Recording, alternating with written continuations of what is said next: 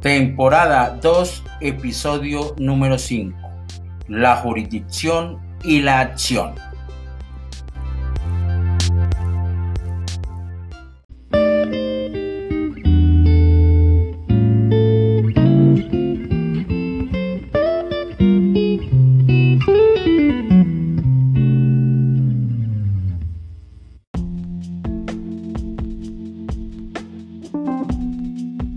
La jurisdicción y la acción.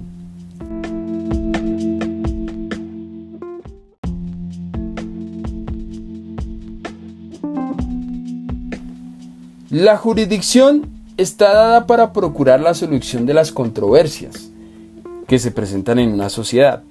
La acción constituye el elemento abstracto para que los asociados, cuando lo requieran, pregonen la protección de sus derechos a través de un pronunciamiento judicial. Al lado de la jurisdicción tenemos la competencia, que viene a integrar y a concretar el amplio ámbito de atribuciones, propio a la idea de potestad jurisdiccional, cuando se establece que el conocimiento de determinada controversia corresponde a uno de los órganos judiciales o a sus equivalentes.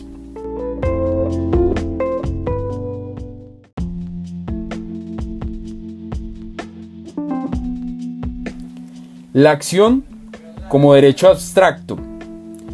Por tratarse de un derecho abstracto, la acción está presente desde la concepción del ser humano y por supuesto a partir de que la persona se considere sujeto de derechos y obligaciones. De esos precisos momentos la acción se halla latente a la espera de ser utilizada por quien demande la solución de una contienda.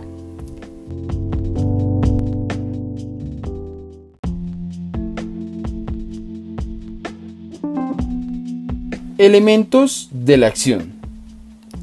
Los recapitalizamos atendiendo las partes, el propósito y la causa que motiva su promoción a través de la pretensión. Los sujetos.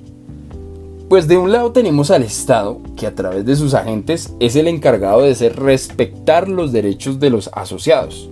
De otro lado, al titular del derecho cuya declaración es el reconocimiento o recomposición de quien reclama. El objetivo no es otra cosa que el derecho sustancial que se ubica en la cabeza de la persona, lo que lo legitima para accionar. A este se suma el interés jurídico para promover la respectiva acción. El motivo. El motivo pues es la razón por la cual se acude a la jurisdicción a través de la acción y se distinguen causas o intereses de orden individual e intereses de orden general. Y estos intereses individuales, por ejemplo, se dan cuando se pide la indemnización de un perjuicio padecido, en general o público, si se acciona para la defensa de intereses de una colectividad, como en una acción popular o una acción de cumplimiento. La concreción de la acción. El derecho que tiene el individuo de una colectividad de accionar poniendo en movimiento la jurisdicción. Se concreta a través de la pretensión con el planeamiento de un problema jurídico. El derecho de acción se ejercita con la invocación de una pretensión, pedimento que debe hacerse a la respectiva demanda judicial como un requisito formal.